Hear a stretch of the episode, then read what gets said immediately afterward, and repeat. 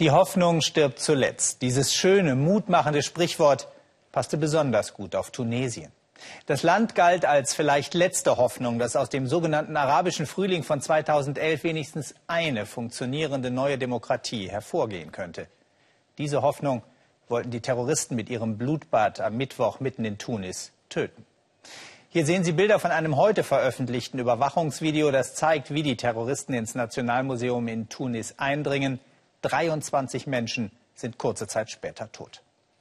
Unser Korrespondent Stefan Scharf ist zurzeit in Tunesien unterwegs und zeigt Ihnen jetzt, wieso der islamistische Terror gerade dieses Hoffnungsland so sehr erschüttern kann.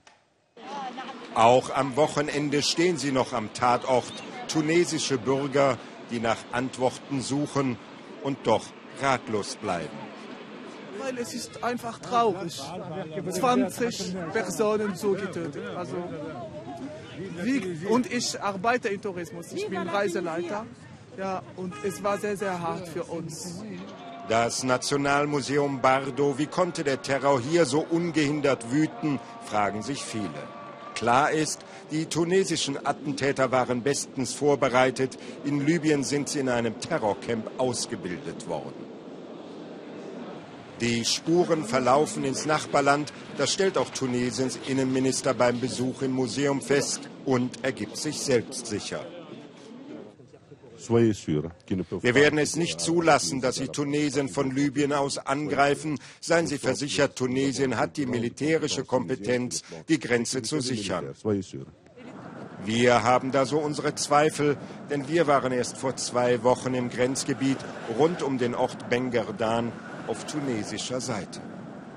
Der Grenzposten jenseits des Schlagbaums liegt Libyen, ein Land, das im Chaos versinkt. Manchmal wird der Übergang vorübergehend geschlossen, wenn die Lage auf der anderen Seite zu kritisch erscheint. Wir haben alles im Griff, haben uns die Militärs von Bengardan versichert und eine martialische Patrouille für unsere Kameras organisiert. Die Truppen hier müssen die offene Grenze in der Wüste kontrollieren.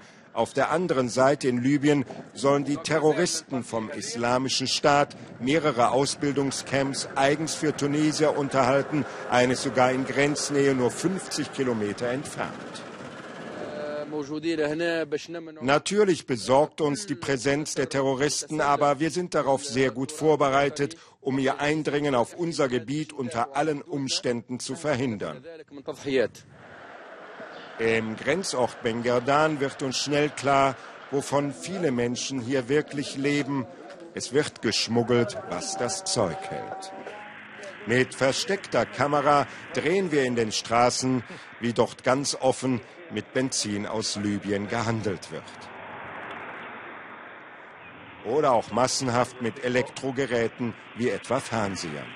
Der Umsatz aus der Schmuggelware soll in Tunesien jährlich mehrere Milliarden Euro betragen und auch Terrorgruppen finanzieren sich wohl damit in großem Stil, gerade über den illegalen Verkauf von Zigaretten.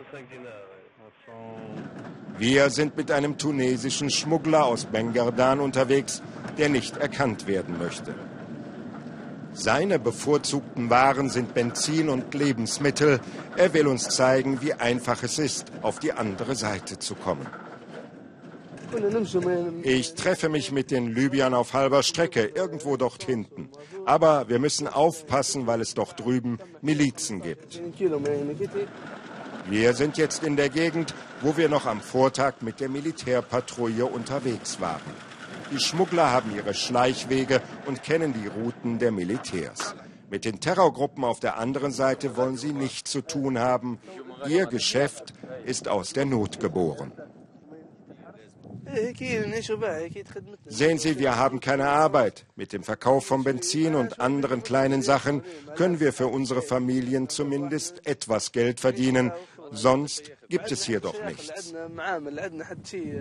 Hier in der Wüste erzählen sie uns dann noch, sei gerade im Boden vergraben ein großes Waffendepot gefunden worden.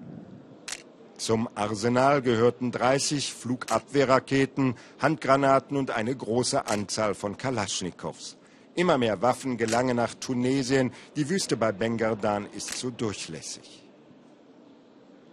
Die Tatsache, dass wir diese Waffendepots entdeckt haben, ist doch ein schwerer Schlag für die Terroristen, widerspricht der Oberst der Armee. Das ist unserer Aufmerksamkeit zu verdanken. Mit den Waffen kommen auch die Militanten nach Tunesien. Irgendwo in der Grenzregion treffen wir einen jungen Mann, der für den islamischen Staat im Irak gekämpft hat. Er möchte unerkannt bleiben. Angewidert von der Brutalität des IS hat er sich abgesetzt. Er warnt, die Gewaltbereitschaft der Terroristen nehme weiter zu. Gerade viele junge tunesische Männer fühlten sich von der Terrorgruppe angezogen und die werden nun für ihre Heimat zur Gefahr. Als ich mit dem IS unterwegs war, habe ich an einem Ort 17 Tunesier gesehen, die ich aus meinem Stadtteil hier in Tunesien kenne. Manche waren richtige Freunde von mir. Das ist schon eine sehr große Zahl. Schmuggel, Waffen, Dschihadisten. Die Spur verläuft von Libyen direkt zum Museum Bardo in Tunis. Die Terroristen wollten das moderne Tunesien treffen. Das soll ihnen nicht gelingen.